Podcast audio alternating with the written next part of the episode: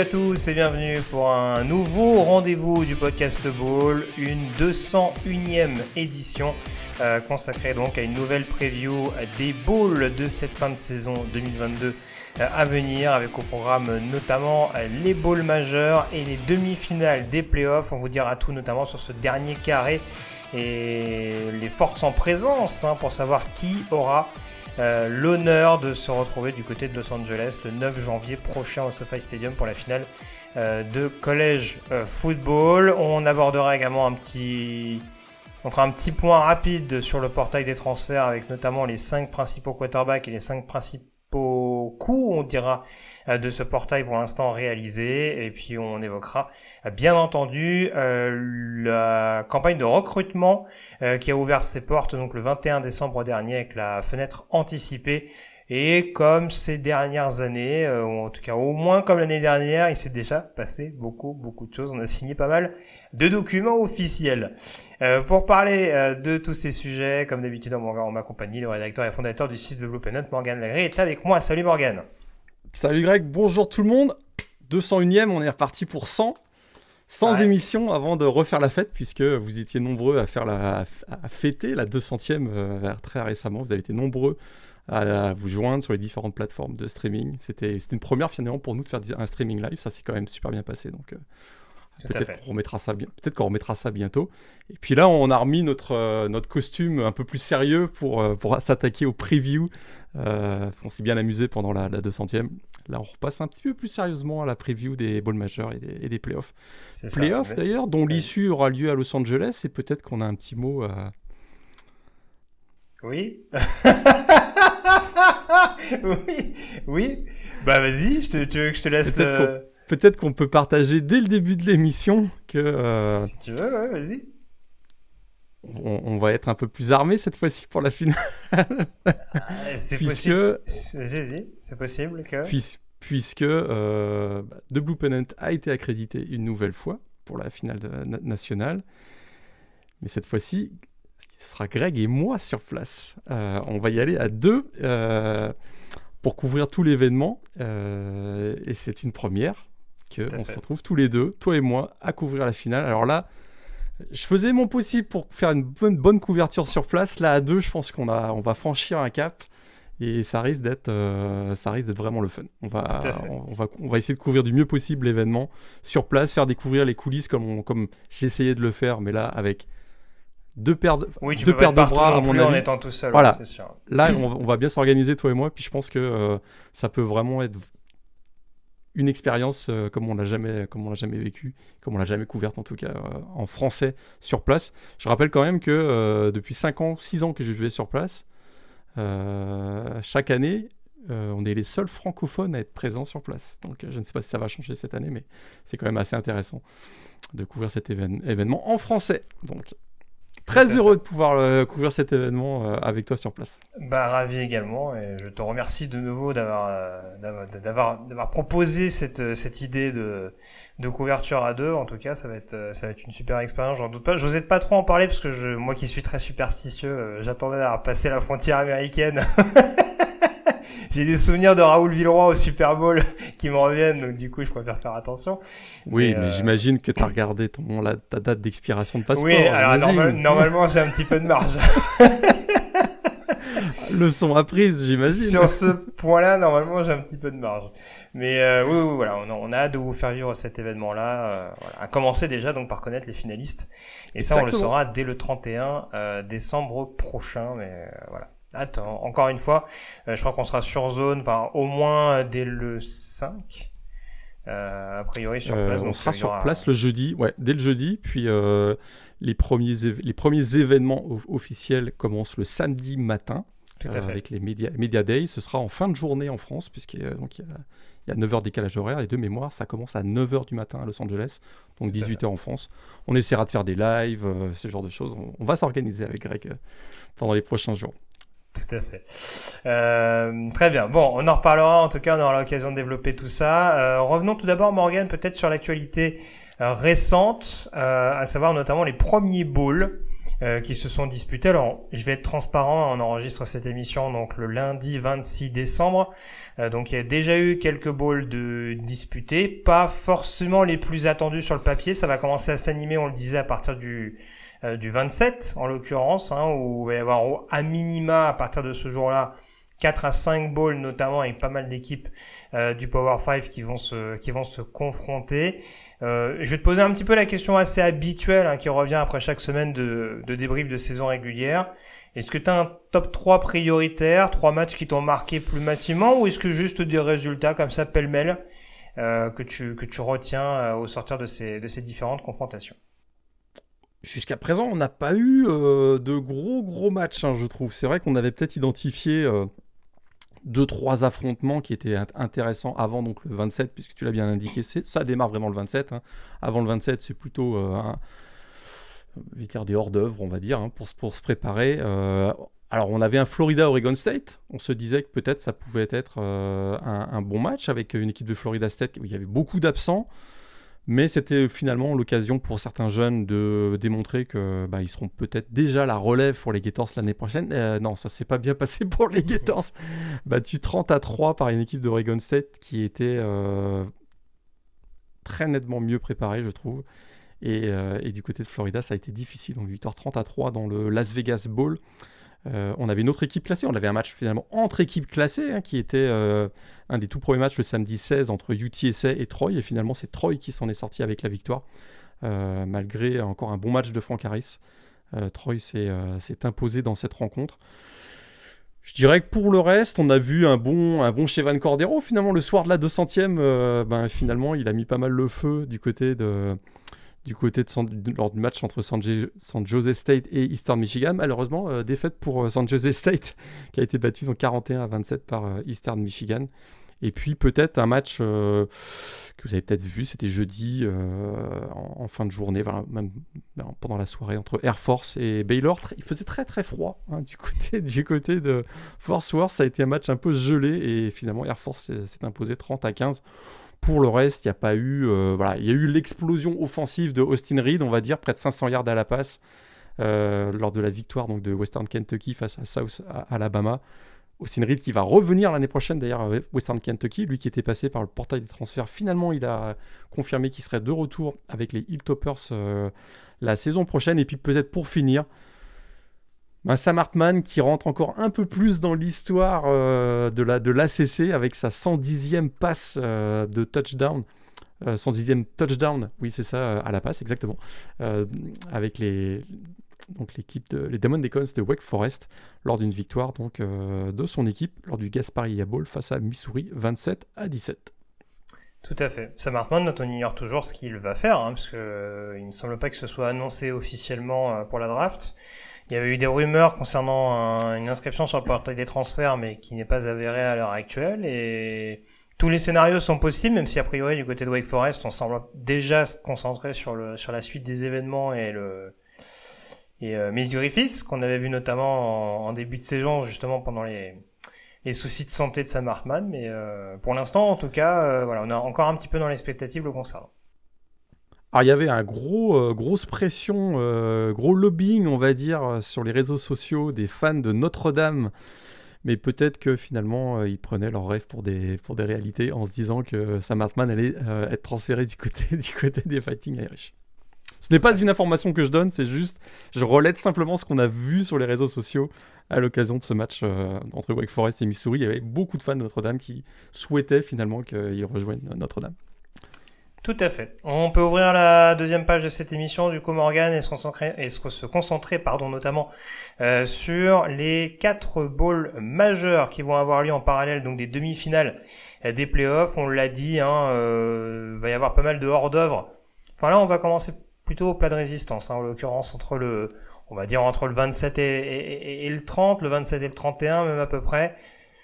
Le samedi 31 décembre, on va, on va pouvoir commencer à sortir le plateau de fromage et les desserts, là, parce que là, en l'occurrence, donc ça va commencer dans la nuit euh, du vendredi 30 au samedi 31 décembre, à 2h du matin, l'Orange Bowl, qui est bien choisi en l'occurrence, puisqu'on aura donc deux équipes qui jouent habituellement au orange. Hein. Je sais pas, je sais pas du coup qui jouera en blanc pour l'occasion, ou voire en violet euh, pour certains.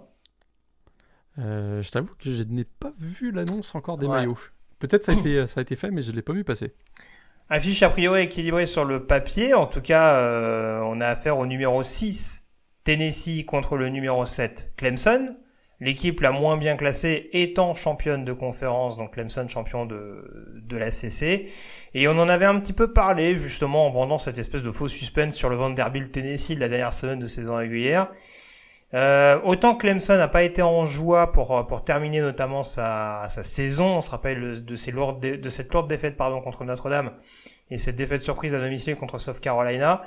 Euh, Tennessee s'est bien repris lors du derby, mais on ignore toujours un petit peu euh, quel visage des Volunteers on va avoir dans, dans ce bowl majeur. C'est peut-être celui qui aura le plus d'intérêt pour eux parce qu'en l'occurrence, il y a il y a la possibilité de terminer en beauté, on dira, ce bel exercice. Euh, mais est-ce qu'on a est-ce qu'on aura vraiment affaire à une équipe de Tennessee euh, pleinement focalisée sans son quarterback titulaire?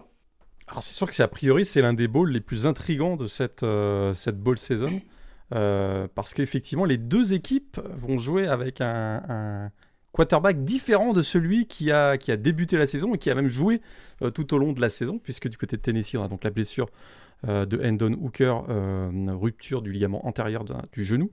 Euh, il sera donc suppléé par Joe Milton, mais on se rappelle que Joe Milton avait démarré la saison 2021 comme titulaire. Ça s'était mal passé pour lui, donc finalement il va retrouver un statut de titulaire à l'occasion de ce match. Et du côté de Clemson, on le sait, c'est lors de la finale de l'ACC très clairement.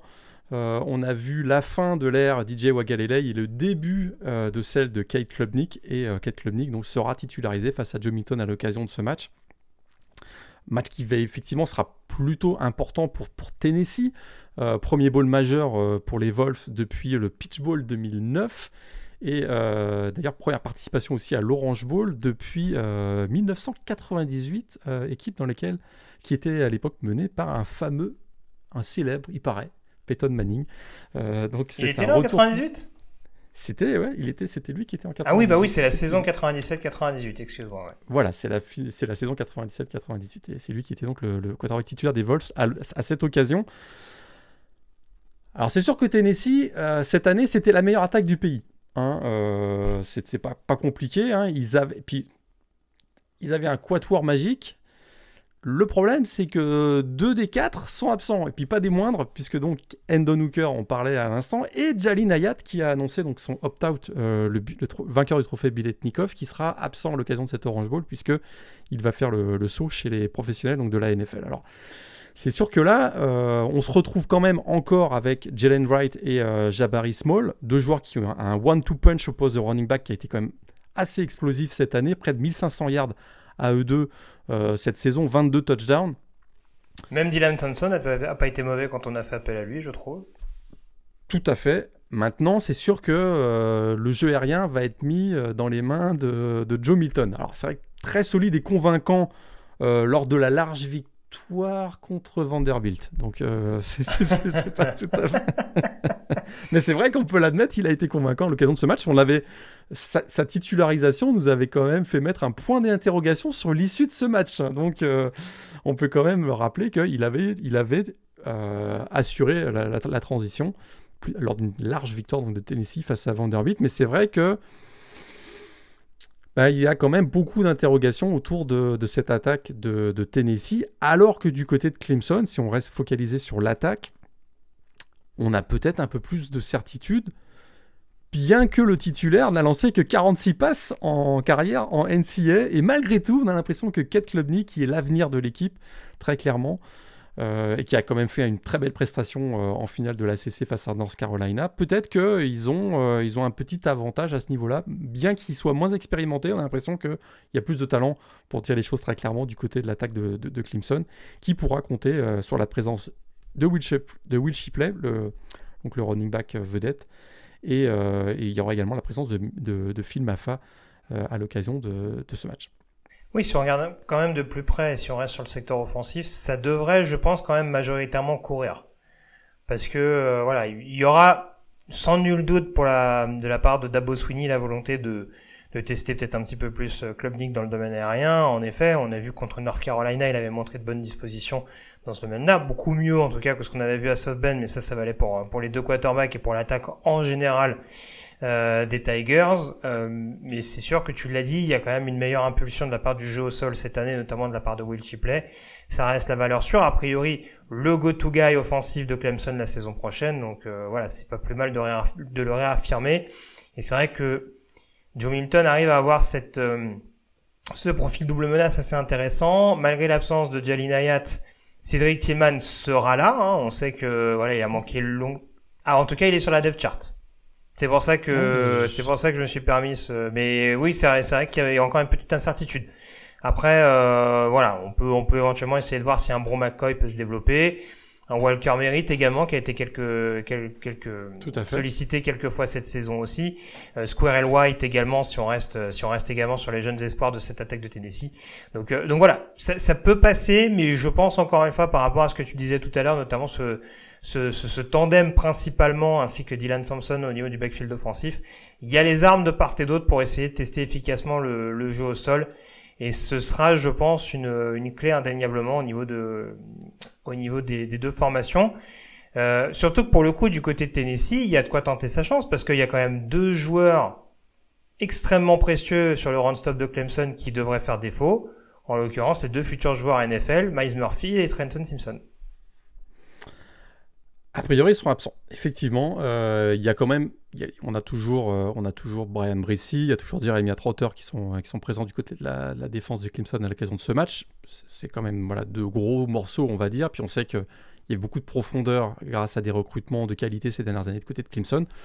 Mais tu as tout à fait raison, ce sera deux absents euh, absolument importants. Et je dirais que peut-être en regarder euh, un effet miroir, je dirais qu'il y, a aussi la défense de, Tennessee, défense contre la course de Tennessee qui a été plutôt bonne cette année, hein, qui était dans le top 10 national dans ce, dans ce secteur défensif.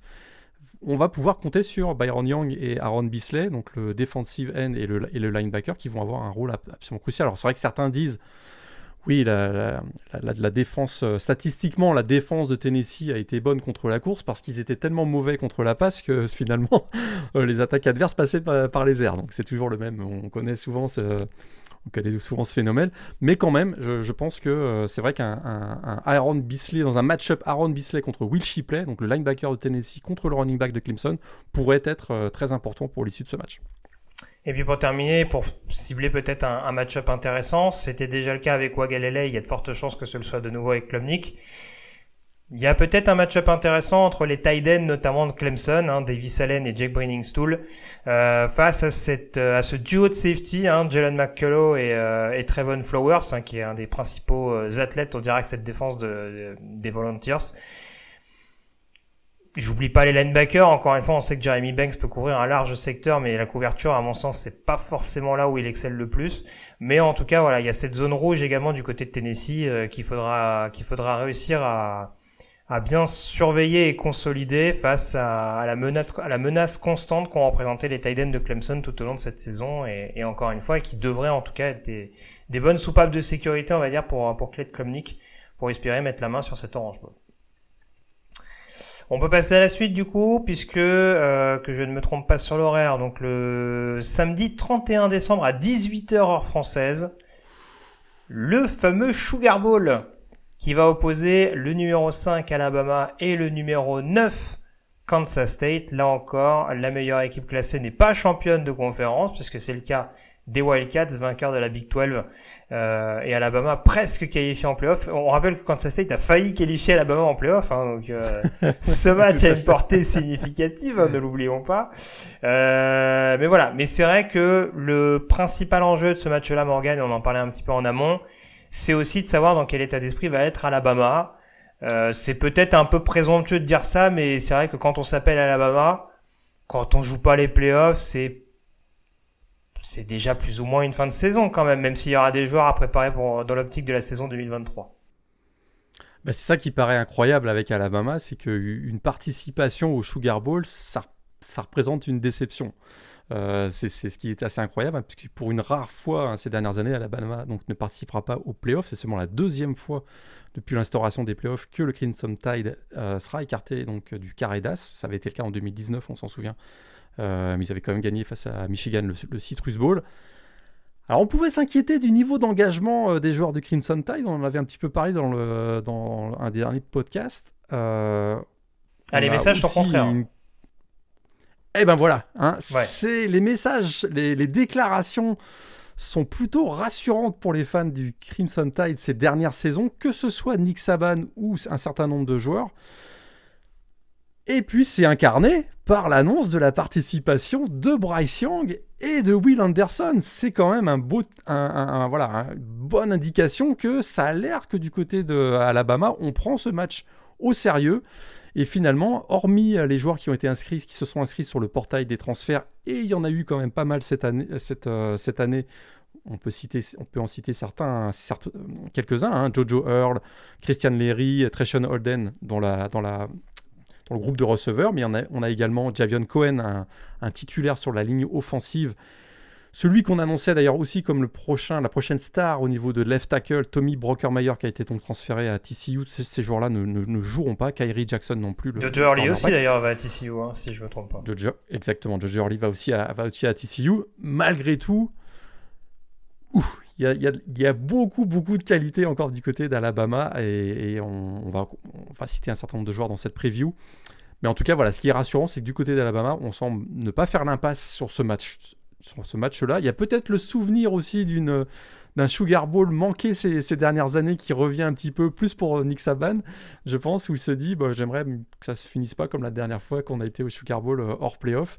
Donc, euh, donc voilà, c'est oui, ça, rassuré en tout cas pour Alabama. Il y a des fortunes diverses quand on se rappelle, parce que bon, l'avantage euh, dans ce genre de scénario, c'est que comme il n'y en a pas beaucoup, on s'en rappelle plus facilement, mais voilà, c'est vrai qu'il y a eu ce fameux Sugar Bowl contre Oklahoma avec euh, le Trevor Knight Show et la défaite donc d'Alabama euh, face incapable d'attaquer, incapable d'arrêter pardon l'attaque des Sooners ce soir-là. certains se rappelleront du, du Citrus Bowl il y a quelques saisons également contre Michigan, gagné de mémoire d'ailleurs par, par le Tide. Ouais. Ouais. Donc, euh, voilà, mais c'est sûr que euh, face à une équipe de Kansas State qui a démontré contre TCU que bah, face à un adversaire qui n'était pas pleinement impliqué, enfin je dis pas que TCU était pas pleinement impliqué, mais en tout cas ils ont démontré que quand ils étaient outsiders, fallait pas les prendre à la légère, donc c'était peut-être pas le meilleur message euh, à envoyer que de dire bon bah on vous envoie les coiffeurs et puis bah ils essaieront de faire ce qu'ils peuvent faire contre vous et et voilà, donc ça peut donner en tout cas un match intéressant. Le fait que les joueurs que tu as cités, notamment certains titulaires, en, effet, il y a, y a d'autres joueurs, hein, Jamir Gibbs, Brian Branch, tout ça, forcément des joueurs qui sont pas forcément annoncés à l'inverse de, de Young et Anderson, mais qui en tout cas euh, sont fortement pressentis pour rejoindre la NFL, joueront ce match-là. Euh, mais on sait pas pour combien de snaps, ça peut très bien être juste sur une série, et puis après on fait tourner, voilà. Le pouvoir de la communication reste important de la part de, de Nick Saban, et voilà, je pense qu'il y a aussi un donnant-donnant de pas non plus essorer les joueurs sur un match où au final, bon, euh, sur un match où le trophée malgré tout restera pas anecdotique, mais euh, voilà, c'est pas forcément celui qui, restera de, de l'épopée Nick Saban du côté de Tuscaloosa. Donc, je vais pas être très original, Morgan. Pour qu'Alabama gagne ce match, il va falloir un bon run-stop. Oui, ça c'est sûr que euh, ça risque de pas mal courir effectivement. D'ailleurs, parce qu'on a, cité, il y a beaucoup de départs aussi dans, le groupe de receveurs du côté d'Alabama, mais il va falloir, euh, il va falloir courir, effectivement, il va falloir bien défendre contre la course effectivement du côté de Kansas State. Je ne sais pas s'ils ont les armes. Autant euh, le pass rush peut être vraiment intimidant du côté de Kansas State, bien sûr avec Félix Anoudike Uzoma qui, est le, meilleur joueur de la, de la meilleure défensive de la saison dans la Big 12 du côté de Kansas State. Mais concernant le run-stop, ça peut être parfois un peu plus difficile et euh, c'est ce qui m'inquiète un petit peu. Euh, je pense que je pense qu'on va aussi stratégiquement vouloir euh, contrôler l'horloge du côté de Kansas State. C'est-à-dire pour protéger la défense et en, voilà et donc le run stop, on va vouloir probablement avoir de longs drives en attaque pour se voilà pour se protéger. Donc il serait vraiment pas surprenant de voir peut-être un peu moins de, de, voilà, de jeux explosifs comme on a pu le voir ces dernières, euh, ces dernières semaines du côté de Kansas State avec Will Howard au poste de quarterback, qui sera toujours le remplaçant d'Adrian Martinez, et, euh, et Vaughn. Je pense que ces deux-là, on risque beaucoup de les voir à la course. Euh, donc je réponds un peu par, la, en, par rebond à ta question, c'est-à-dire qu'on risque de voir... Ils vont tenter stratégiquement Kansas State de beaucoup posséder le ballon en attaque pour justement s'éviter d'avoir d'avoir à défendre contre la course face à, face à Alabama parce qu'effectivement, avec la, avec la, qualité qu'il y a au poste de running back du côté d'Alabama, Jamir Gibbs sera présent, JC McClellan aussi, Roydell Williams et tous les jeunes euh, pousses, même si Trey Sanders a annoncé son, son, son, transfert, seront là. Donc je pense qu'effectivement, ce sera l'une des clés. Tout à fait. Si on cherche un match-up intéressant dans ce match-là, j'en ai retenu un euh, qui peut éventuellement piquer notre curiosité, notamment dans l'optique du processus draft ça peut aussi être un match de retourneur ce match-là. Parce qu'on a quand même Jamir Gibbs d'un côté et Malik Knowles, donc de retour a priori à 100% du côté des Wildcats. Exactement. Effectivement, ça peut aussi se jouer si finalement euh, le match est plus serré que ce qu'on pense, parce qu'on va pas se mentir, et les bookmakers à Vegas euh, en témoignent, Alabama est largement favori. Mais si ça devait être un match plus serré que ce qu'on pense, effectivement, euh, les équipes spéciales et notamment la capacité à retourner, à bien retourner les ballons sur sur punt ou kick-off pourrait être, euh, pourrait être décisif, effectivement. Oui, même Will Ricard, hein, on sait que c'est un kicker qui reste très honnête au niveau première division universitaire, mais qui malheureusement sur certaines sorties, euh, il n'y a pas si longtemps que ça, euh, a joué un rôle, un mauvais rôle, on dira, un rôle désavantageux pour, pour son équipe. Donc les équipes spéciales, encore une fois, si Kansas State arrive à semer le doute dans l'esprit d'Alabama, ce sera très très clairement un secteur à surveiller de très très près et euh, pour finir, un objectif quand même euh, pour Kansas State qui n'est pas à négliger, ce serait euh, la possibilité de remporter un premier bowl majeur, même bowl du Nouvel An, depuis 1997. Ça remonte, voilà, ça commence à remonter. C'était contre Syracuse. c'est Fiesta Bowl, si je me souviens. Mais là, on est vraiment dans une opposition de style. Hein. Là, c'est le glamour contre le besogneux. Hein. Alabama, Kansas State. Là, si on recherche un, un côté vraiment différent, va être servi à ce niveau-là. Oui, parce que Chris Kliman, hein, c'est l'ancien head coach hein, de North Dakota State, on en a déjà parlé. Donc il a amené un petit peu les mêmes recettes, euh, c'est-à-dire beaucoup de jeux au sol, besogneux, combatifs. Euh, c'est exactement ça. On passe au lundi 2 janvier 2023, euh, ou plus... Alors attends que je me trompe pas. Oui, c'est ça, à 19h, heure française, le Cotton Bowl qui va opposer du côté de Dallas, donc USC à Tulane. La meilleure équipe classée, à savoir USC, n'est pas l'équipe championne de conférence. Je pense que je vais la faire à chaque fois. Puisque c'est donc Tulane qui est champion de la AC représentant euh, du groupe of five à l'issue de, de cette saison. Alors euh, là encore, euh, Morgan, c'est vrai qu'on pourrait s'attendre sur le papier à avoir une équipe de USC extrêmement favori. De toute façon, on donne rarement cher de la peau du représentant du, du groupe of five sur ce genre de sortie ils s'en sortent pas si mal que ça généralement, hein, parce que c'est vrai que on va forcément citer Cincinnati l'année dernière, mais dans un contexte totalement différent puisque contexte de playoff.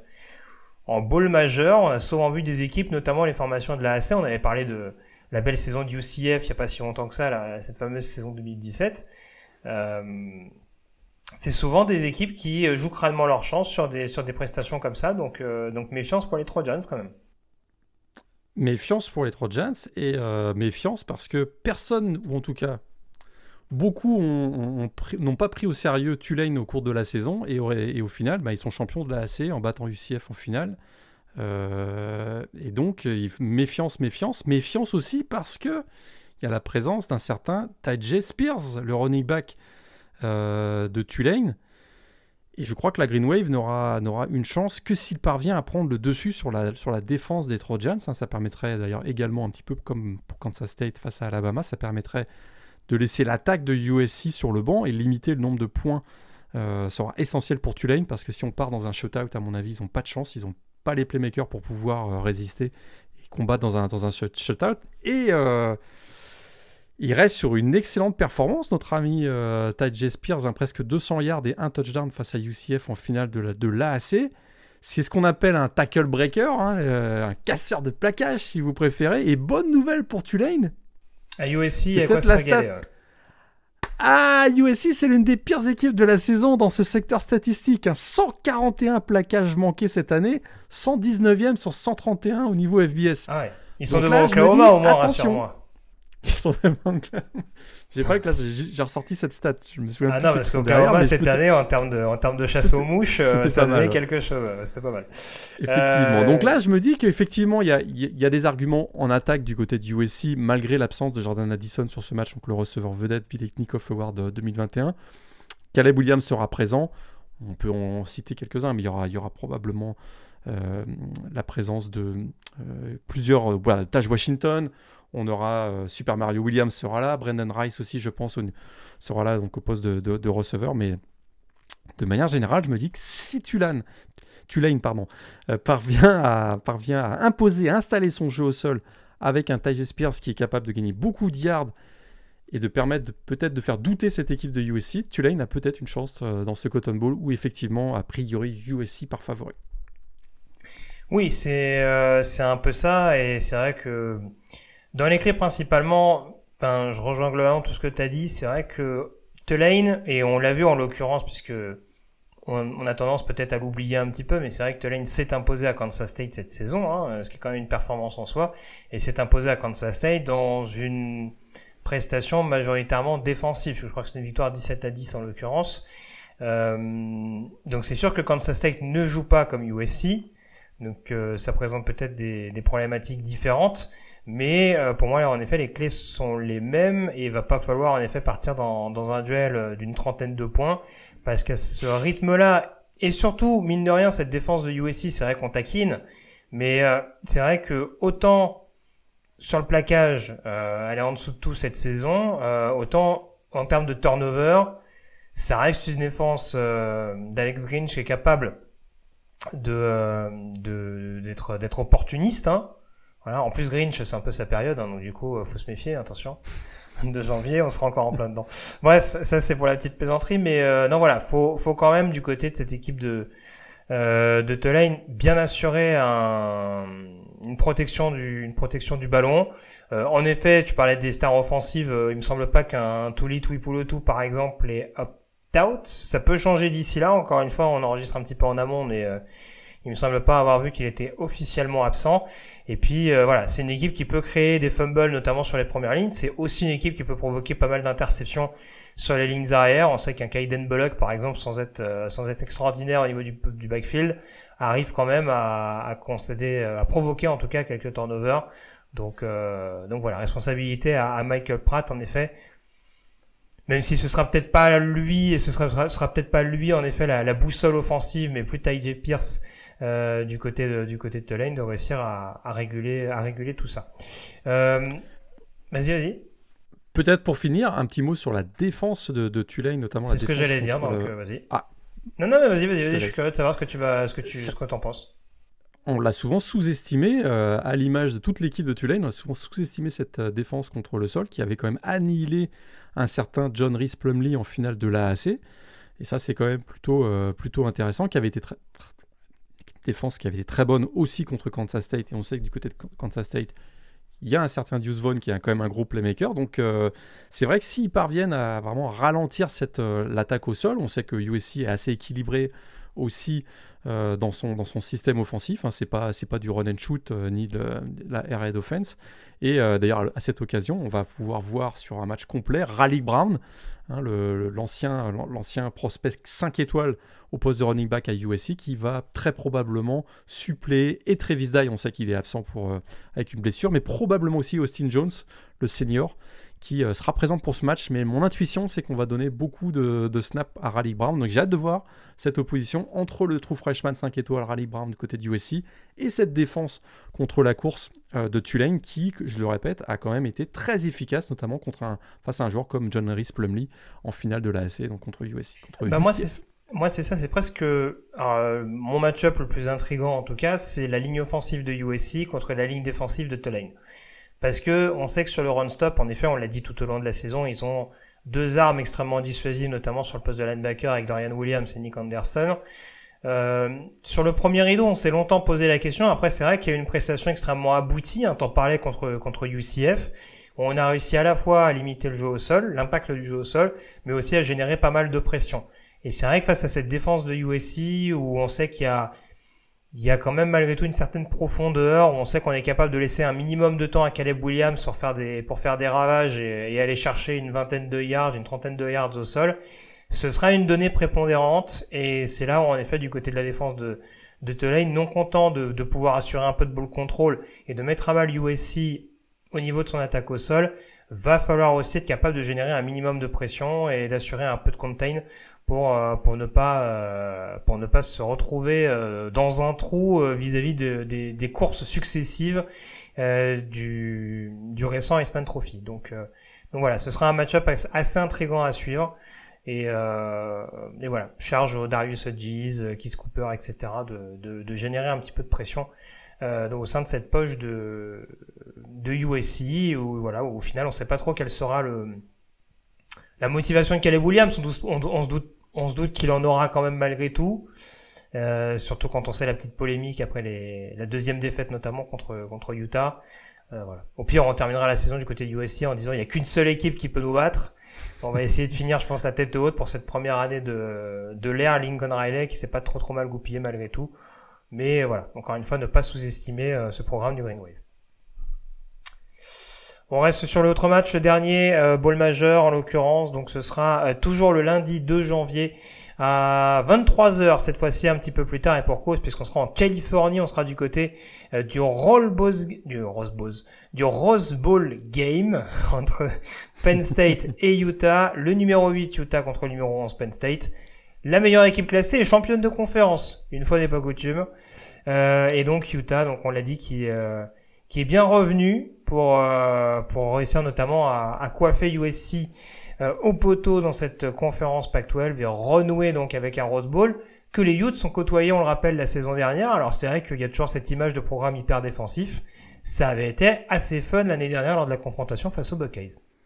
Exactement, et j'ai l'impression que euh, tout indique qu'on pourrait revivre un autre match assez explosif, peut-être un, autre classique du Rose Bowl game, parce que les deux attaques sont dans le top, euh, dans le top 20 national hein, cette année. C'est vrai qu'on l'a oublié. Alors, peut-être pas tout à fait de la même façon, quoique, on peut peut-être en discuter, mais c'est effectivement deux, deux attaques qui ont plutôt bien tourné. Duel d'ailleurs de quarterback expérimenté, l'occasion de ce match, hein, Cam Rising contre Sean Clifford, mais aussi un duel de running back très, très prometteur, pardon, du côté de Penn State, vous avez vécu la saison avec nous, vous avez vu l'éclosion sous nos yeux d'un duo assez incroyable, Nicolas Singleton et euh, Allen, hein, tous les deux ont tourné à presque 1800 yards euh, et, 19 touchdowns cette année. Hein, et surtout, j'avais noté cette statistique incroyable, c'est 49 courses de plus de 12 yards, si je ne me trompe pas.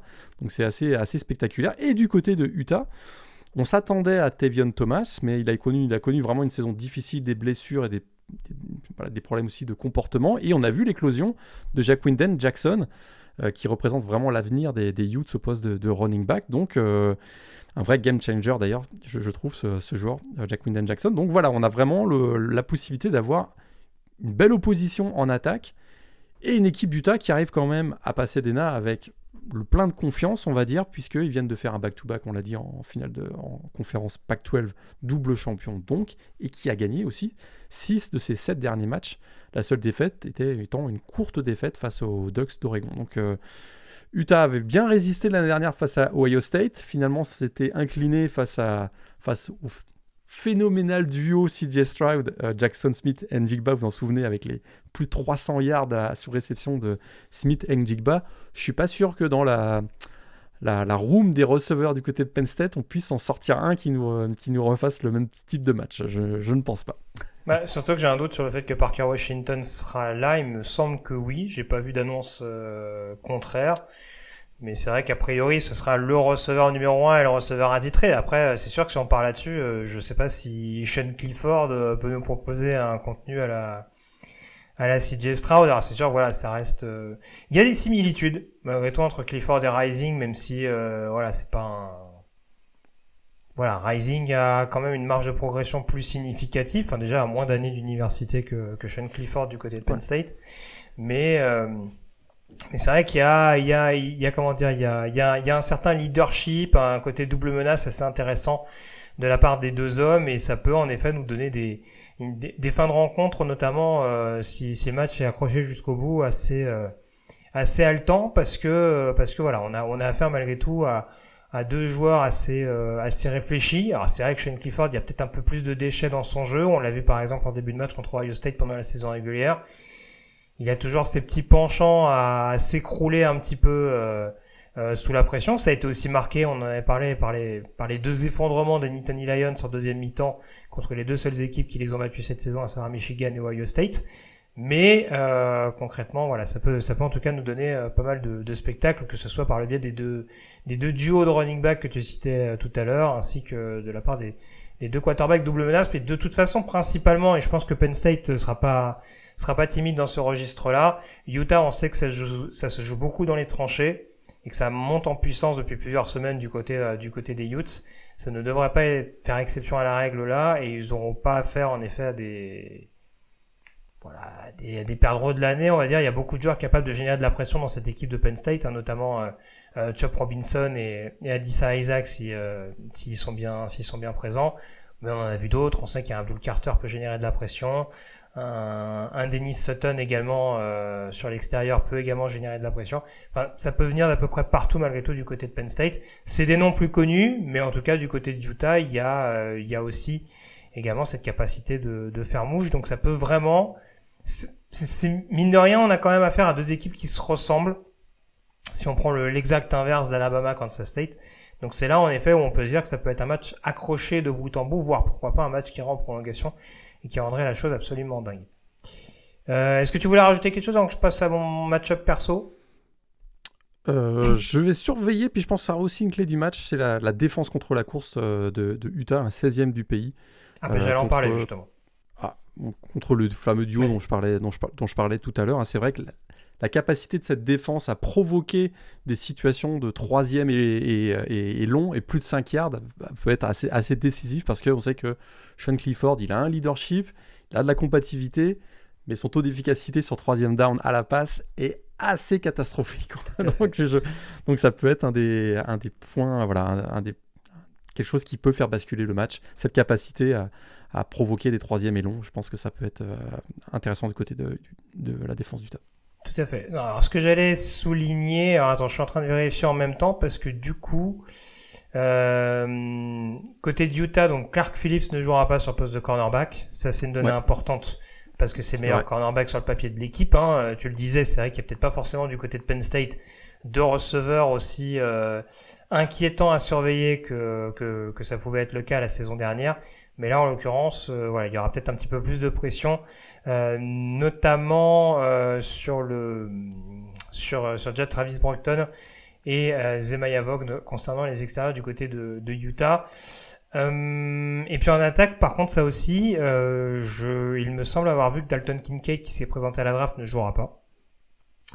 Donc euh, ça également, c'est quand même une donnée à prendre en considération du côté euh, du côté des Utes. Voilà. Pas beaucoup de joueurs Gros qui se présentent à la draft, mais en tout cas ceux qui y vont euh, risquent risquent de laisser les partenaires un petit peu un peu plus exposés, on va dire. Et on connaît l'impact énorme de Dalton Kincaid, notamment dans, le, dans la red zone attaque, adverse. Pardon. Il a marqué énormément de touchdowns et gagné beaucoup de yards dans les 35 euh, derniers yards. Donc, grosse absence, effectivement, du côté de Utah.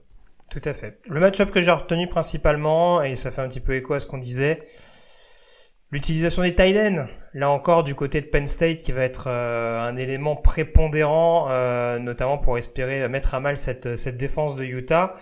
Euh, ça va être intéressant parce que en face, il y a des joueurs capables de contrecarrer éventuellement cette cette connexion entre Sean Clifford et ses, et ses tight ends.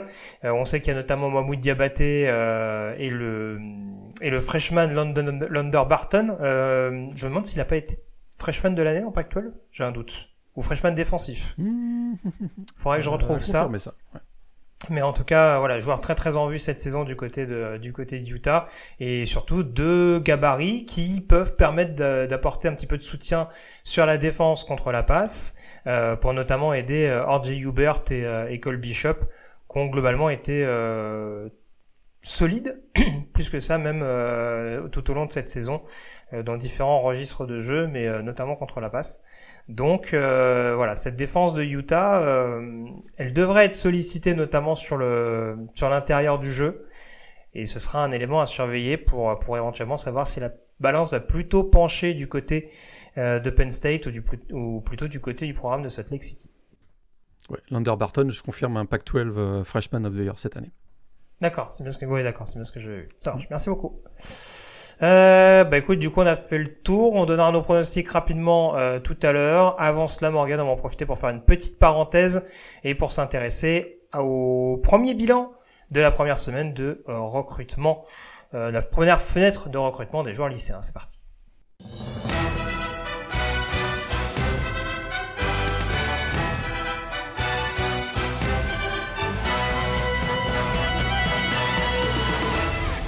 Les hostilités ont donc été lancées le 21 décembre dernier. Morgan, on se doutait, hein, puisque euh, voilà, ça a commencé à devenir une petite tendance euh, ces dernières années qu'on allait avoir pas mal de choses à faire, pas mal de choses à voir. Il y a beaucoup de prospects, beaucoup de joueurs lycéens qui avaient d'ores et déjà annoncé euh, dans certains médias qu'ils allaient officiellement envoyer leur lettre d'intention et valider leur choix en direct à la télévision.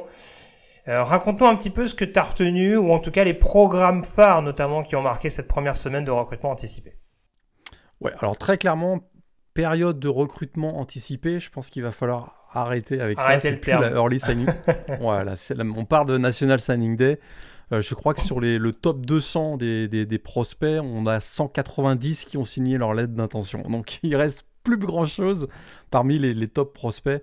Donc, euh, ce qui était auparavant la période anticipée devient la National Signing Day, hein, National Signing Day qui traditionnellement était le premier mercredi de février. Là, il n'y a plus beaucoup de suspense sur, euh, et d'incertitude sur, euh, sur l'avenir des meilleurs prospects. Donc, effectivement, on n'a pas eu de drama à la Travis, Hunter de la saison dernière, qui, avait été voilà, qui était une prospect numéro 1, qui à la surprise générale avait décommis de Florida State pour signer à Jackson State. Mais il y a eu pas mal d'événements, beaucoup d'événements, euh, mais au final, écoute, euh, Alabama et Georgia finissent 1 et 2.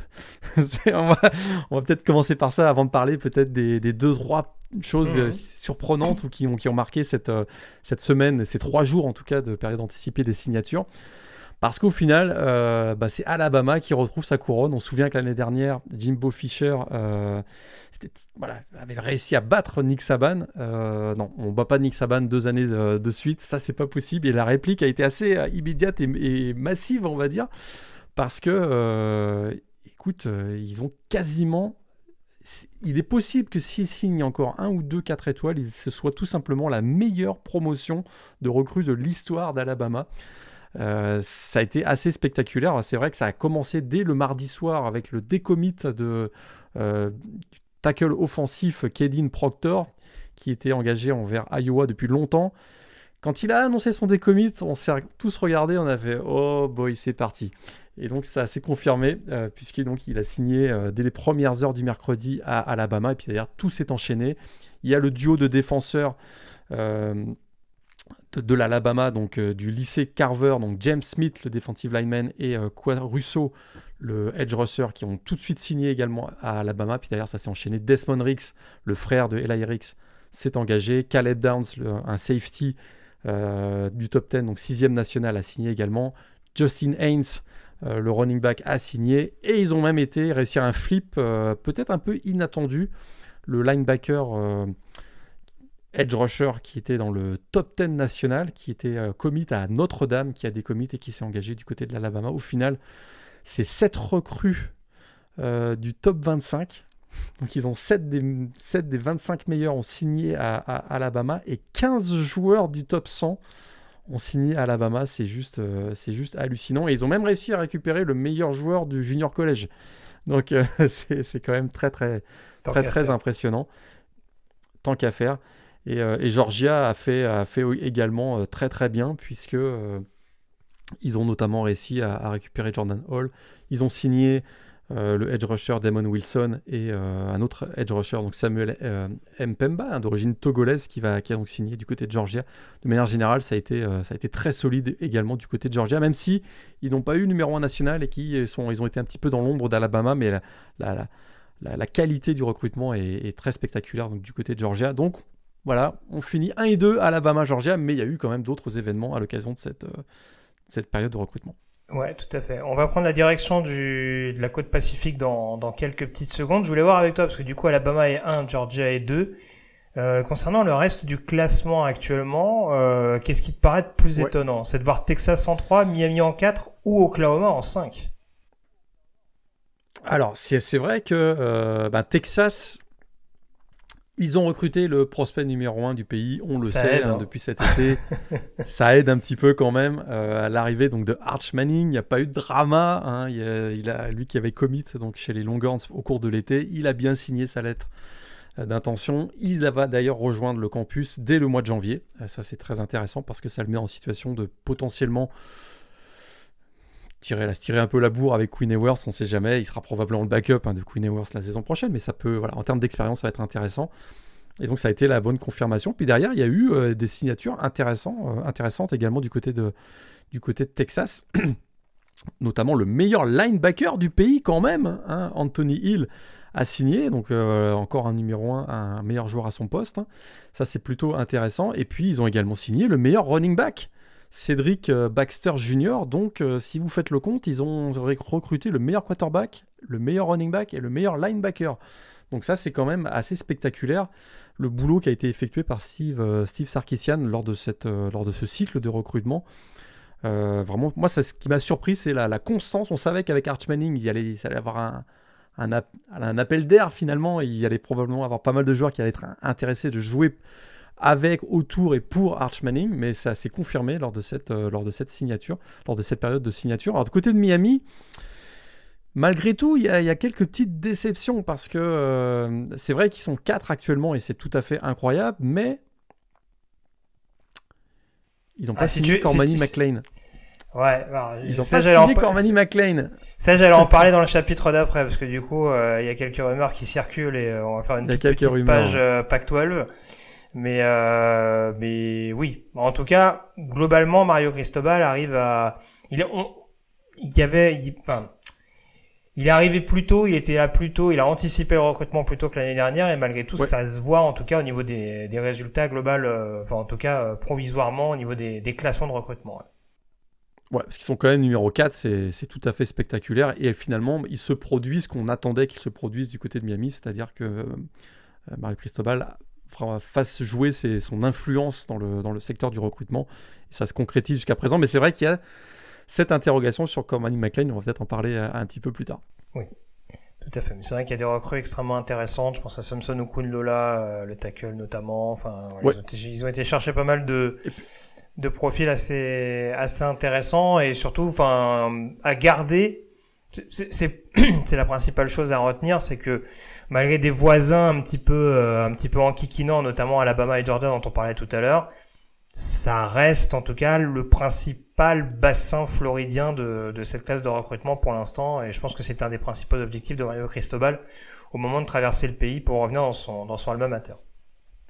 Et euh, peut-être juste pour finir pour Oklahoma, tu en, tu en parlais, on voit aussi que Brett Venables commence à effectivement, un peu comme Mario Cristobal, ça commence à payer tout le travail de fond qui est fait pour le recrutement, puisque écoute, ils ont réussi à récupérer le. Ça a été peut-être le seul drama de cette euh, période anticipée, c'est euh, Peyton Bowen hein, qui a quand même euh, qui, a fait un double flip, si je peux dire, parce qu'il était commit à, Notre-Dame. Finalement, le jour de l'ouverture de la, période de signature, il a annoncé la surprise générale qu'il signait à Oregon.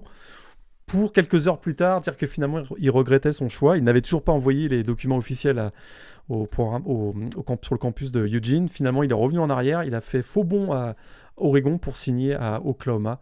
Et donc, il jouera pour Brent Venables. Et de manière générale, Brent Venables, euh, ancien coordinateur défensif de, Clemson, a très très bien recruté euh, sur le secteur défensif. Euh, avec 7 joueurs, si je me souviens bien, du top 100 en, défense, dont notamment Macari Wickers, le, un safety et, et Adepoju Odebawore qui est, un, qui est un edge rusher. Mais malgré tout, bien recruté défensivement, mais la pépite, le prodige, il est de l'autre côté du ballon puisque ils ont réussi à signer Jackson Arnold, hein, un quarterback double menace qui, qui a été un commit depuis un an, un Texan exactement, et qui était un commit depuis un an et qui finalement bah, a réussi à convaincre son ancien coéquipier euh, Peyton Bowen, hein, puisque les deux jouaient pour le lycée euh, John Guyer à Denton dans le, au Texas. Donc euh, on va voir Jackson Arnold le quarterback et Peyton Bowen le safety, deux anciens joueurs donc, du, lycée de John Guyer à Denton qui vont jouer avec les Sooners d'Oklahoma. Pour terminer cette page recrutement, cette première fenêtre, au niveau de la PAC-12 donc, ça y est, on envoie du rêve. Hein. C'était c'était plus ou moins annoncé hein, entre Lincoln Riley l'année dernière et Dion Sanders cette saison. On, savait en effet. Il fait les gestes, de, il fait les gestes des billets, euh, Morgan. Mais oui, oui. Bah, en l'occurrence, c'est ça. En tout cas, on savait que ça allait générer beaucoup de contrats nils. Euh, alors USC est pas classé dans le top 5, mais en tout cas euh, a marqué les esprits. Je crois qu'ils sont solidement dans le top... Ah, ils sont peut-être pas dans le top 10 USC. Mais en tout cas, ils ont des gros poissons. Ils, hein. ils ont été chercher quelques gros poissons, notamment dans le top 10. Euh, et puis parle-nous un petit peu bah, de cette situation un peu autour de Colorado et surtout de ce qu'a réussi à faire Oregon, les jolis coups qui ont été réussi à faire. Pour, pour le coup, on n'a pas beaucoup d'équipes de la Pac-12 dans le top 10, mais on s'en rappelle plus, peut-être que d'autres parce qu'il y a, a beaucoup de coups d'éclat dans, le lot. Tout à fait. Et puis il y a même quelques années, euh, on voyait personne de la, de la Pac-12, euh, même dans le top 15. Donc c'est plutôt rassurant. Et effectivement, l'équipe qui a vraiment le programme qui a marqué cette période anticipée de signature, c'est très clairement Oregon.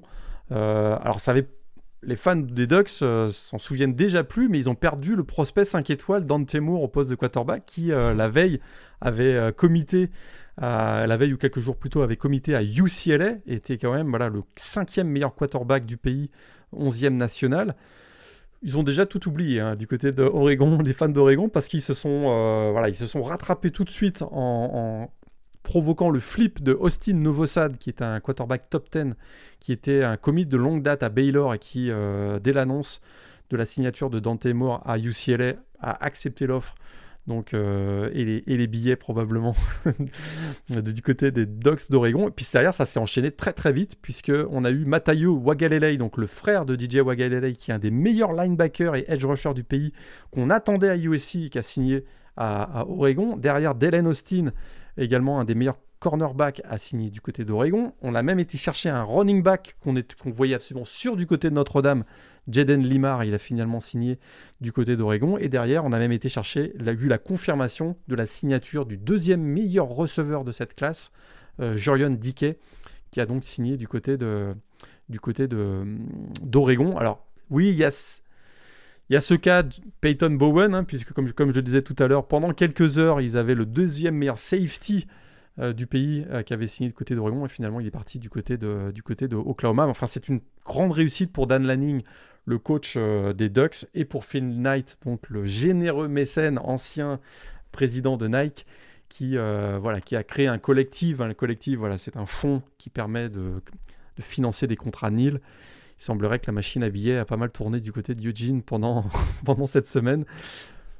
Mais bon, c'est un peu facile de les attaquer parce que euh, on sait que c'est ce que fait la SEC et la Big Ten de manière générale. Donc, si on, s'ils peuvent même plus rentrer dans le cercle fermé des équipes qui, euh, qui arrosent pas mal, euh, je trouve ça un peu tout le reproche et, et, le con et voilà et le concert de critiques euh, auquel a fait face Oregon, je trouve ça un peu injustifié parce que ben, les gros programmes comme Alabama, Georgia, Iowa State, Michigan, etc.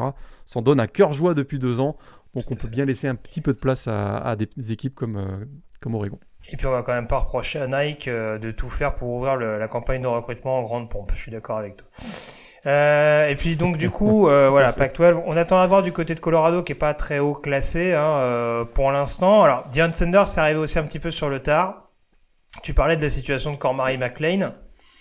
Elle semble quand même un peu liée à Colorado, même si on se doute que Colorado va majoritairement passer sur le portail des transferts pour la première année de, de Dion Sanders. On en parlera peut-être dans quelques secondes. Exactement.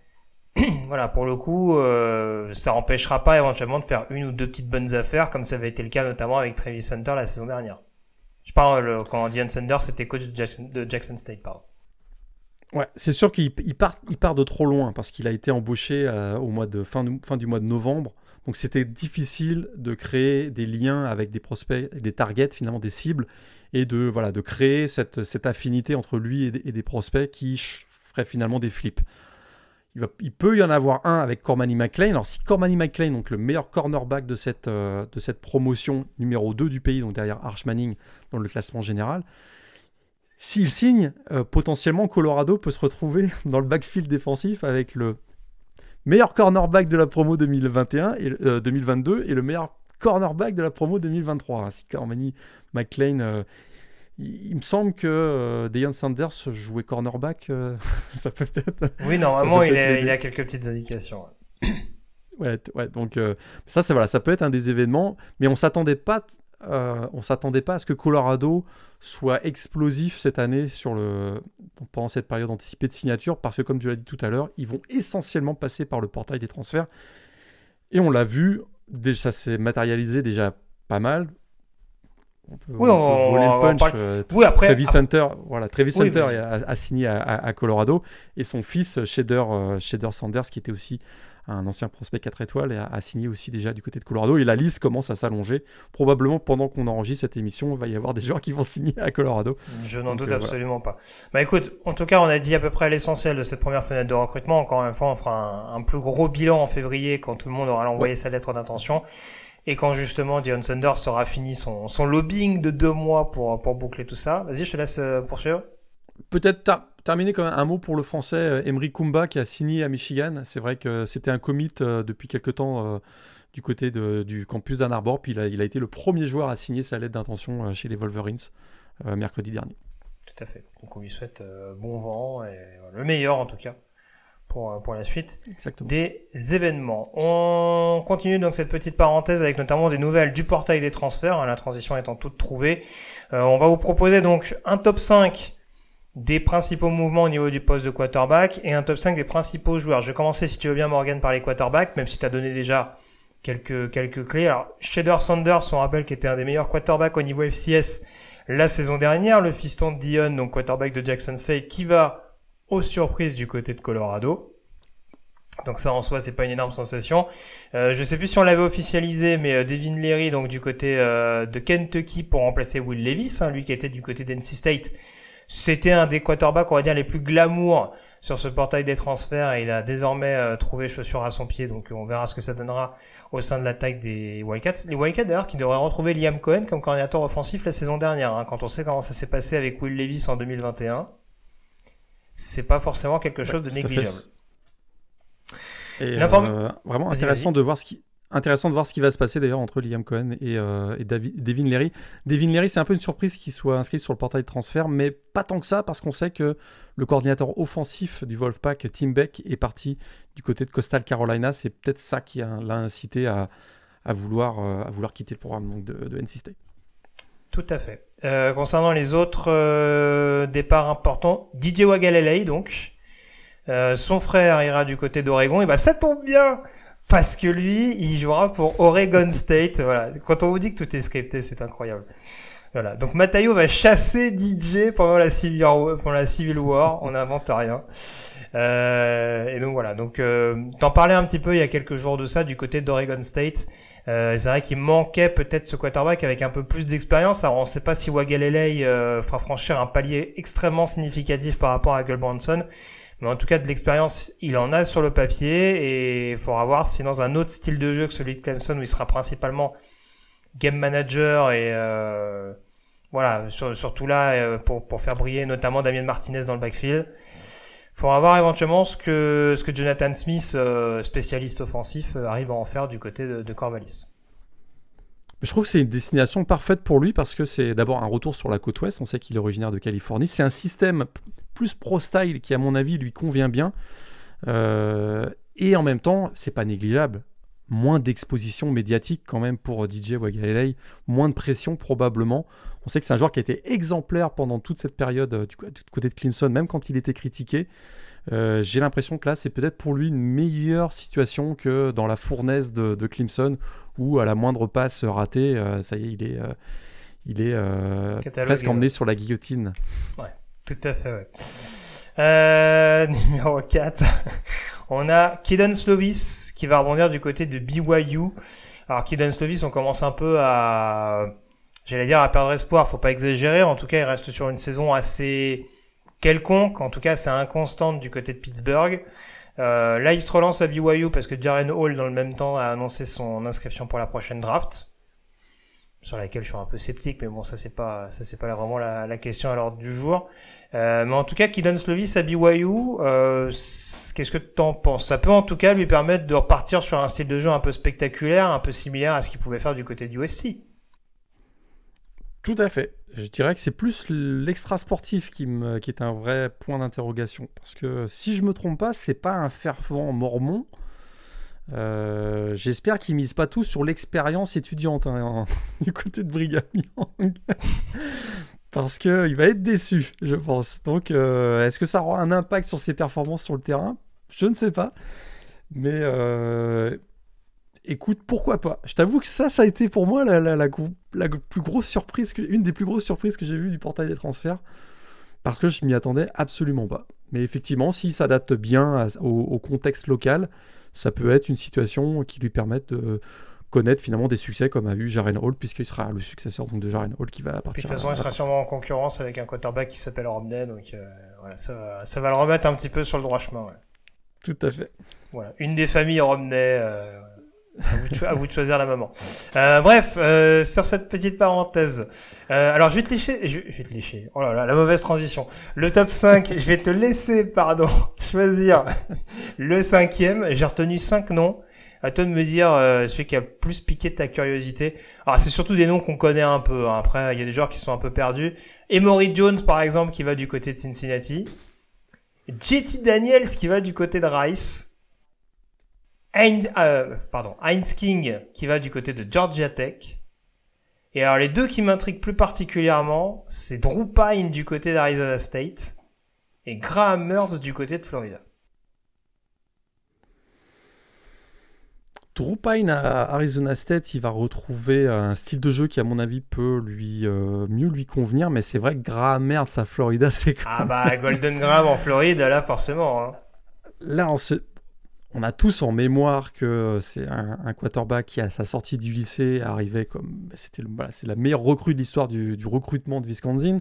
Un joueur au potentiel énorme qui n'a pas, c'est en tout cas ce qu'on pense, n'a pas été utilisé euh, à, son plein potentiel du côté des Badgers. On se dit qu'avec un système de jeu plus adapté à ses aptitudes, peut-être qu'il peut complètement exploser. Et je trouve que c'est un, un, bon pari qu'a fait euh, qu'on a, qu'on a mis à pierre du côté de, Florida parce que ça peut être une des révélations de l'année prochaine comme un des gros busts euh, comme on peut pas imaginer.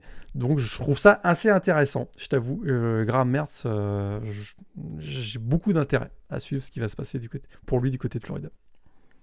Tu voilà, voulais rebondir sur quelque chose Tu veux qu'on enchaîne avec le top 5 sur les autres positions? Top 5 les autres positions? Vas-y, dis-nous tout. Est-ce qu'il y a un joueur qui est allé à Michigan? Parce bah- qu'on a eu la main chaude du côté des Wolverines pendant cette. Euh, ah, on a eu la main chaude. Est-ce que j'ai, que un joueur? Pas vraiment. Euh, attends, je me suis plus attardé d'abord sur les cornerbacks. Vas-y.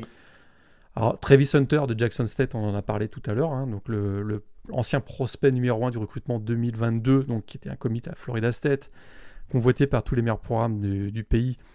Il avait donc fait sensation en décembre 2021 en signant à Jackson State. Bah, il va suivre euh, évidemment Dion Sanders du côté de Colorado. Il a, fait une première saison quand même satisfaisante. Sans plus, je trouve qu'on, je m'attendais à un petit peu mieux de sa part. Il a bien fini. Euh, la saison. On sait qu'il a joué et en attaque et en défense, euh, donc au poste de receveur aussi.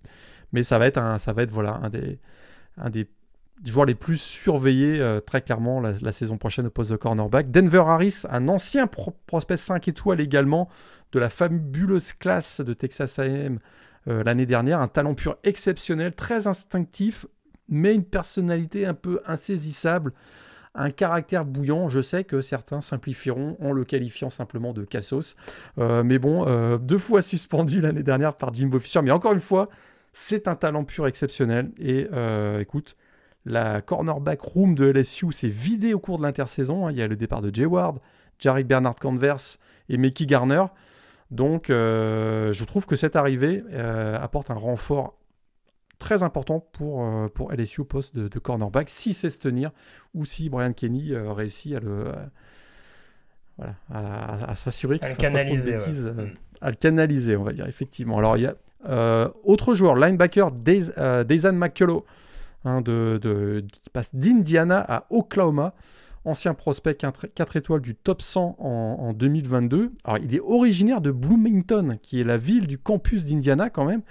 Il avait commit euh, à Ohio State avant de faire un flip et de rester à Indiana, principalement parce que son père était dans le coaching staff d'Indiana, mais euh, son père est parti du côté de Notre-Dame. Donc, euh, écoute. Bah alors, il s'est trompé de chemin il s'est trompé de chemin. Donc il a quand même été très performant, un super saison en tant que true freshman du côté de, des Hoosiers, mais à la première occasion, il s'est inscrit sur le portail des, transferts et ce sera, je trouve, c'est un super renfort pour une défense des Sooners.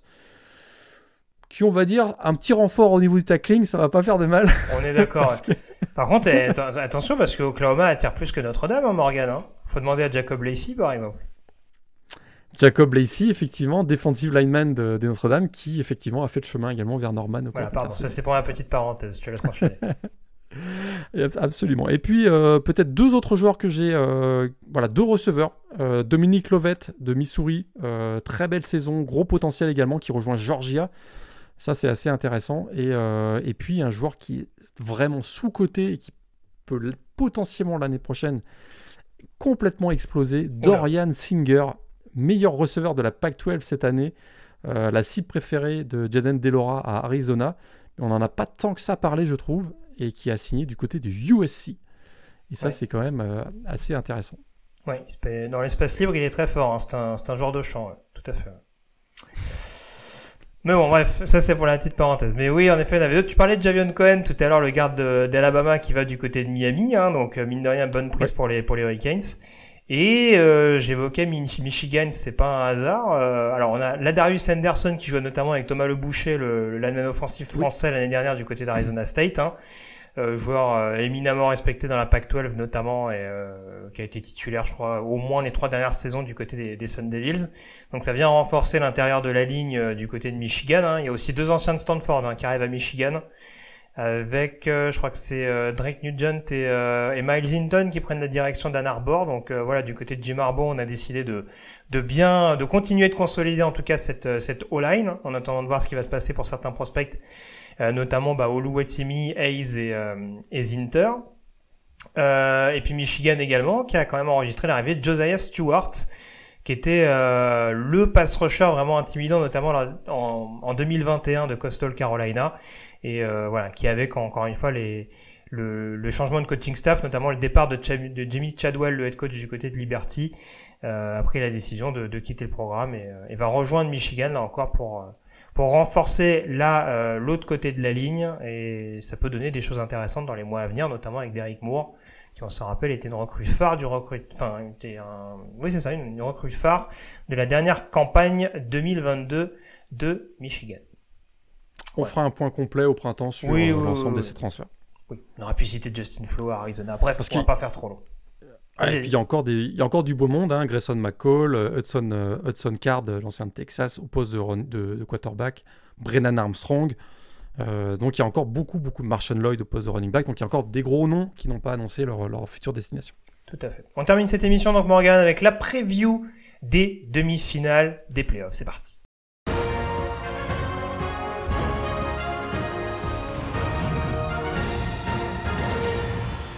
Et ça commencera donc, alors attends que je ne me trompe pas euh, exactement sur l'horaire, ça commencera donc samedi 31 décembre à 22h heure française, le Fiesta Bowl qui se déroulera du côté de Glendale euh, dans l'Arizona et qui opposera le numéro 2 euh, Michigan au numéro 3 TCU. Alors on va planter le décor tout de suite Morgan puisque c'est peut-être sur le papier, on ne sait pas si c'est vrai d'ailleurs en l'occurrence dans, dans les faits, la rencontre la plus déséquilibrée on a fait partie de ceux qui ont dit que si TCU euh, se qualifie en playoff, il y a de fortes chances, en tout cas que beaucoup d'équipes les attendent tel le paillasson.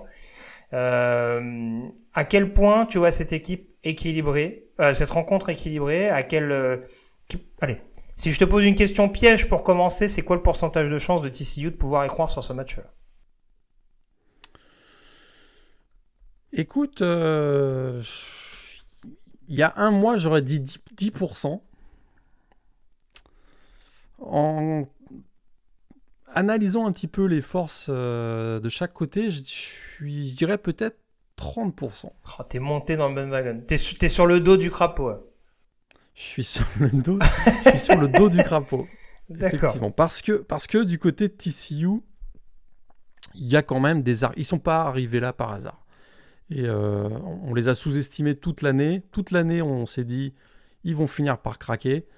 Alors finalement, ils ont craqué en finale de la, Big 12, mais de manière générale, c'est une équipe qui a, je trouve, on l'a souvent dit qu'ils étaient en sur-régime, mais finalement, on se demande si c'était pas le régime normal finalement dans lequel ils étaient, parce qu'ils ont vraiment très très bien joué. Alors un conseil quand même pour ce match, ne manquez pas la deuxième mi-temps, hein, parce que s'il y a un point commun entre les deux équipes, c'est euh, des équipes qui surperforment, ou en tout cas ultra performent en deuxième mi-temps. On se souvient de Michigan face à Ohio State et Purdue récemment, et on se souvient bien sûr de, TCU qui a réussi 5 comebacks euh, incroyables cette année, qui était finalement pas si loin que ça d'en réussir un sixième en finale de la, de la Big 12. Et ce sont deux équipes qui sont très bien préparées euh, physiquement et deux équipes qui aussi sont deux attaques explosives. Hein, plus de 40 points en moyenne par match pour les deux équipes. Donc ce sont quand même, c'est vrai, des, euh, des, bons arguments de chaque côté. Il n'y a pas un déséquilibre absolu, je trouve, entre, ces deux équipes. Il y a plusieurs clés euh, dans, ce match, je pense c'est sûr que euh, la capacité de la défense de TCU, notamment à contrôler le jeu au sol de Michigan, va en faire partie. Pas uniquement ça, mais il y a vraiment aussi dans ce match des gros match-up, je trouve, et notamment des match-up dans les airs, parce que ça, joue très bien au sol, mais dans les airs, il y a, deux gros match-up. Match pardon. Il y aura probablement euh, Trevius Hodges Tomlinson contre Ronnie Bell du côté, donc euh, ça, ça peut être un des gros match-up entre le cornerback donc, de TCU et le receveur de Michigan. Et de l'autre côté, qui va s'occuper de Quentin Johnson, le receveur de TCU, qui a priori sera de retour à 100% ça pourrait être DJ Turner, qui est le plus expérimenté des cornerbacks euh, de, Michigan, mais ça peut être un autre aussi. Oui, un Will Johnson, par exemple, qui a la main chaude depuis quelques semaines et qui a été pas mal contre Ohio State. Par exemple. Par exemple. Et, euh, et peut-être pour finir avec les match-ups, clé, on va peut-être s'attarder euh, là-dessus. Il y aura aussi le second rideau de Michigan, donc avec notamment Junior, Junior Colson, mais il est, il est, il est, il est pas le seul. Hein. Il y a un duo de linebackers, donc Junior Colson et Michael Barrett, qui, à mon avis, un, rôle.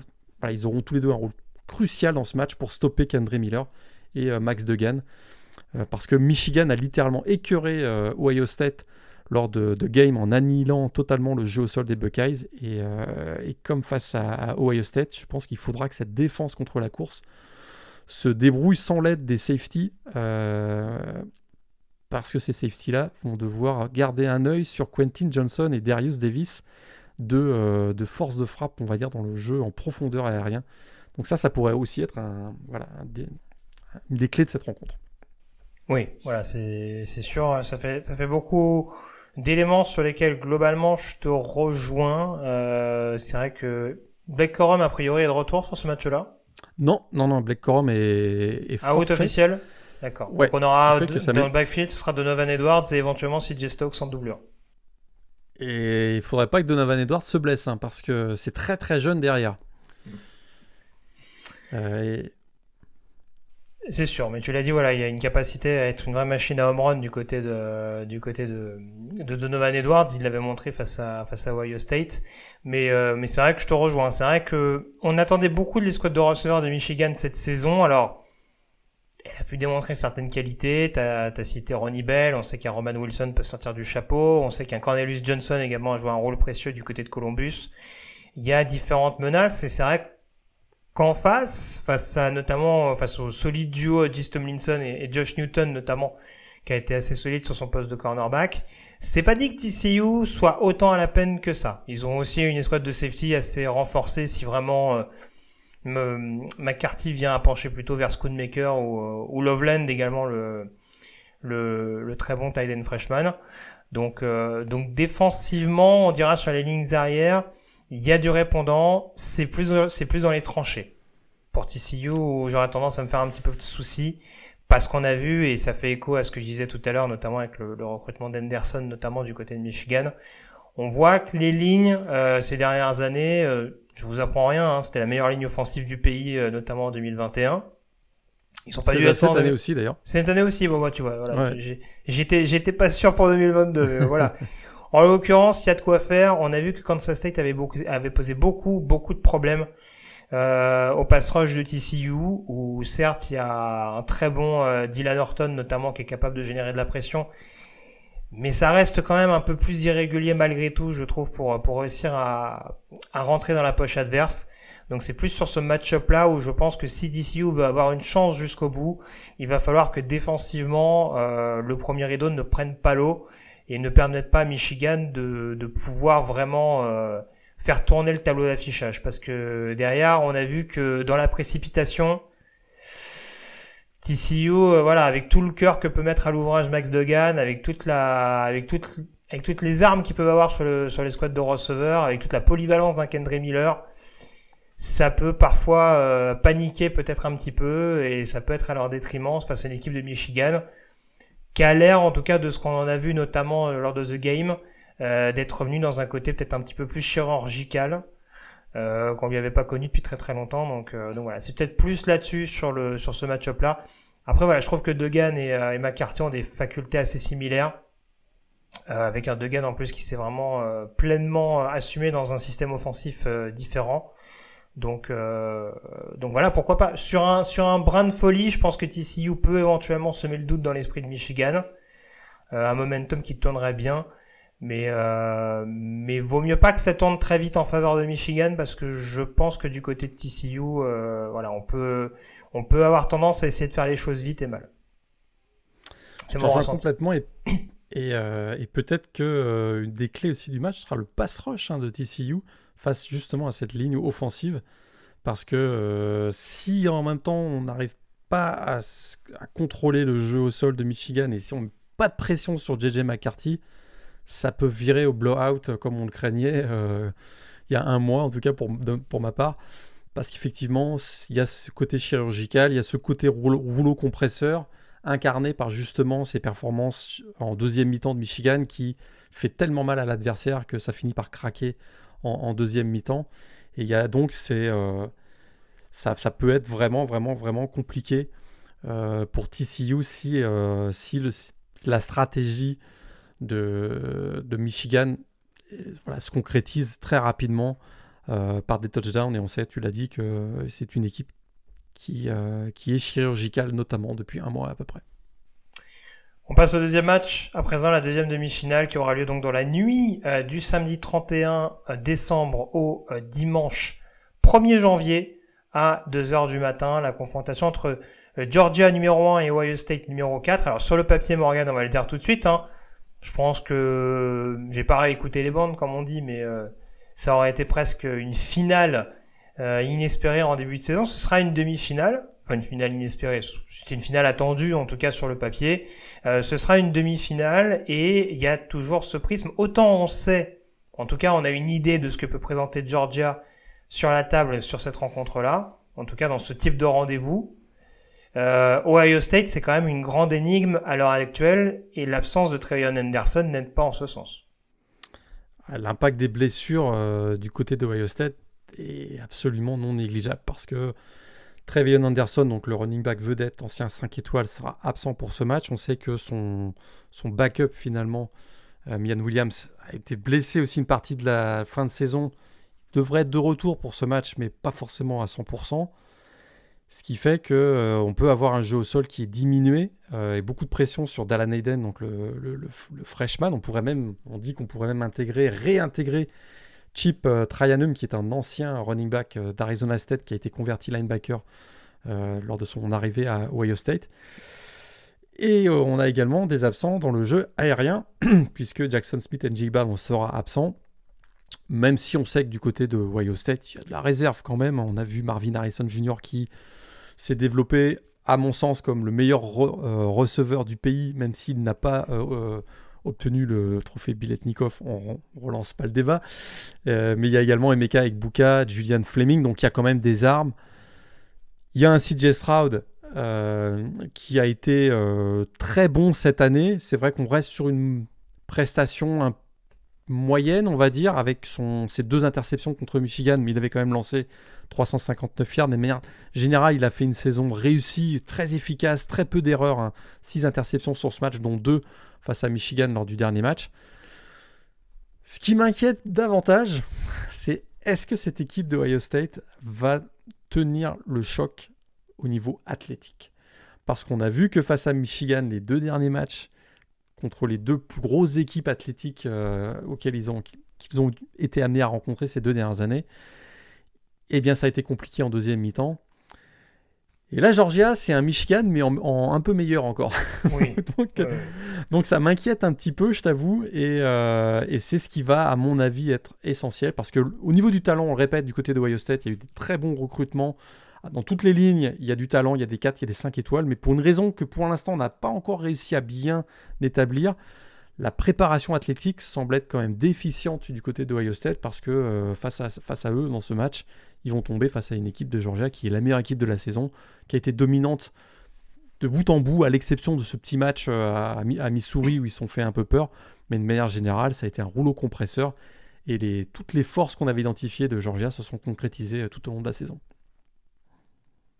Oui, c'est euh, c'est un peu le souci et c'est vrai que euh, très concrètement, euh, pour faire écho à ce que je disais tout à l'heure, voilà, sur les les lignes avaient une part prépondérante sur beaucoup de matchs. Là, quand on sait la profondeur, la densité, la qualité que peut proposer Georgia pour vraiment mettre à mal euh, les lignes d'Ohio State, en effet, tu parlais de ce défi physique et athlétique, voilà. Quand ils ont joué Michigan, la meilleure ligne du pays deux années de suite, et Georgia, à mon avis, est pas loin derrière ça s'est quand même rapidement gâté pour, euh, pour les Buckeyes. Donc c'est vrai que là-dessus, euh, je pense que malheureusement du côté d'Ohio State, encore une fois, euh, le but des previews, c'est pas de rentrer dans une caricature, mais en fait, ça va être un duel attaque-défense de toute façon, hein, même si on, a vu que Georgia était capable de, de marquer des points cette année, même capable de changer d'identité offensive, avec un Stetson Bennett qui prenait le plus le, le jeu en main. Ce qui est pas totalement étonnant d'ailleurs, hein, parce que quand on connaît Todd Munkin et et sa spécialisation offensive, bon, on l'avait dit, c'est plutôt euh, l'arbre Mike Leach, euh, voilà, c'est Mike Leach, Mike Gundy, enfin c'est plutôt cette, cette identité-là, euh, plutôt qu'un joueur amené à vraiment user régulièrement du jeu au sol. mais en tout cas, voilà, Georgia va principalement faire ce qu'on avait vu notamment contre Tennessee, c'est-à-dire face à une grosse force de frappe offensive, réussir à on va dire faire le dos rond dans un premier temps, et puis comme tu le disais, euh, en deuxième mi-temps, euh, fermer un peu le couvercle. C'est exactement ce scénario-là qu'on avait eu contre Tennessee, avec notamment les, pertes de balles successives, les pressions constantes dans la poche.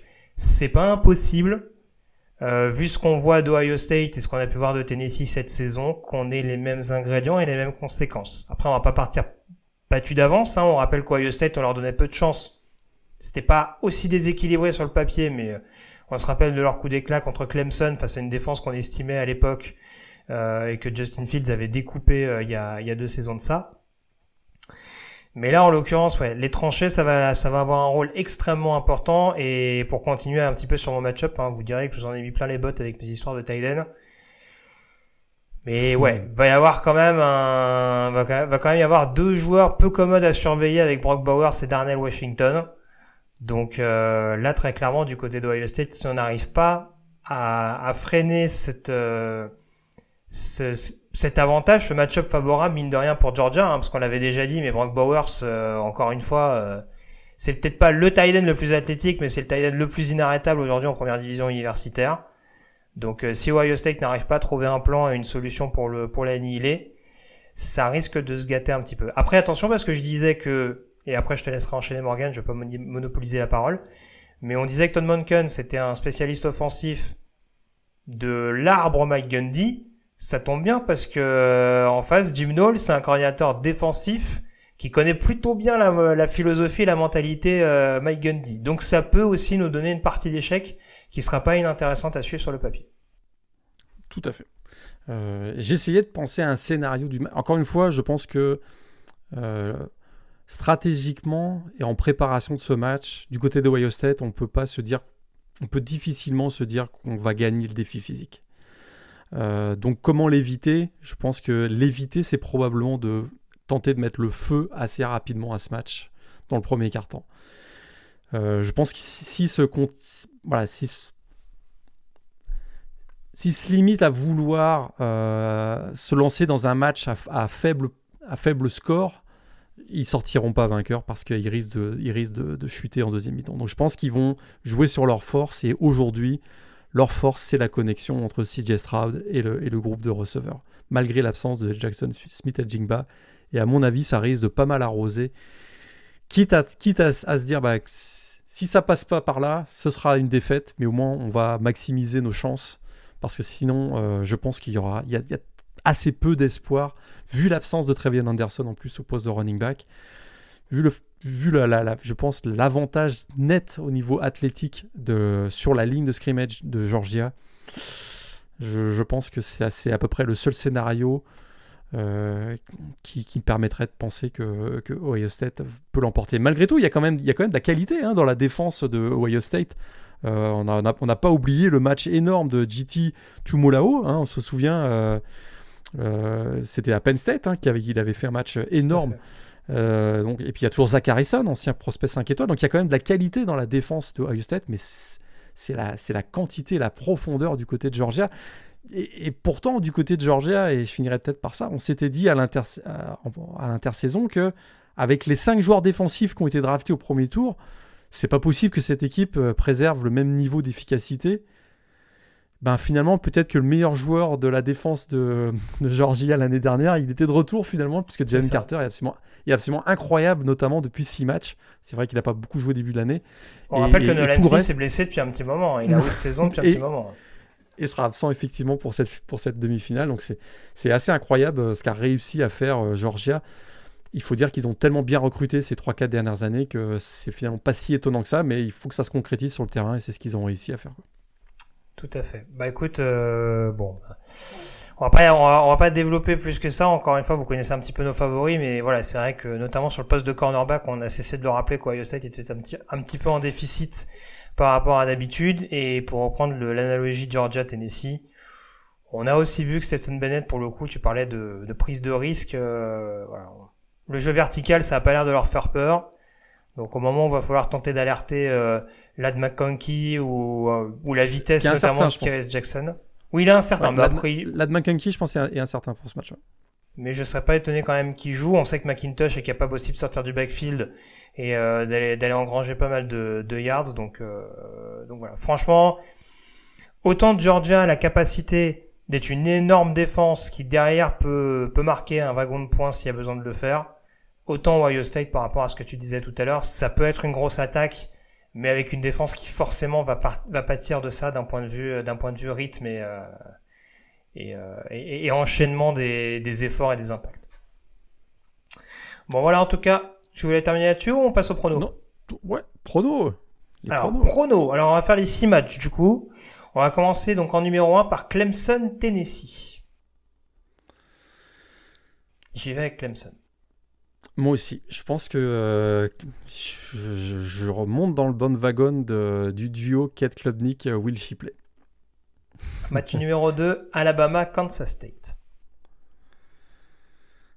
Moi, je ah, me dis, s'il y a bien un match où faut miser Alabama, faut pas miser Alabama, c'est celui-là. Enfin, où on peut se permettre de pas miser Alabama.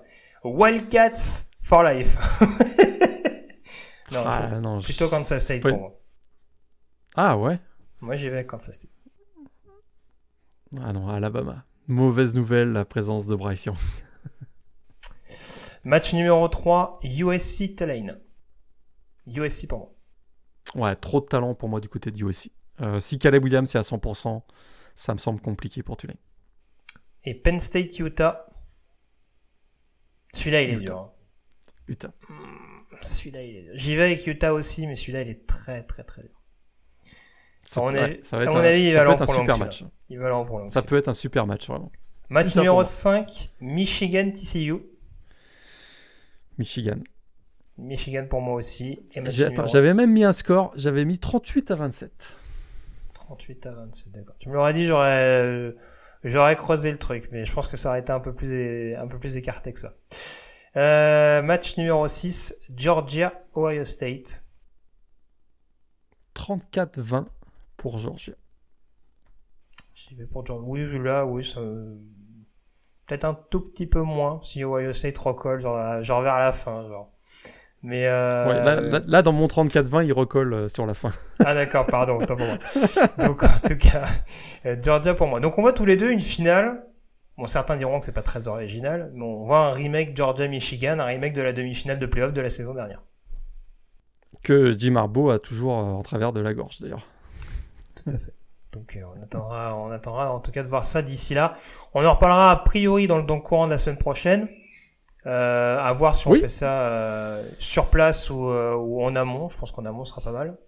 À voir. C'est on, on se décidera. On vous redira tout sur les réseaux de toute façon, mais euh, mais voilà, on, on, on, suivra ça euh, de très très près. On va laisser notamment tous ces balls se dérouler. On devrait se retrouver donc pour la nouvelle année 2023, donc pour pour la 202e émission et on vous donnera, on essaiera en tout cas de vous donner un maximum de détails concernant la couverture qui sera faite du côté de Los Angeles. Merci encore Morgan en tout cas d'avoir été en ma compagnie. Merci à toi.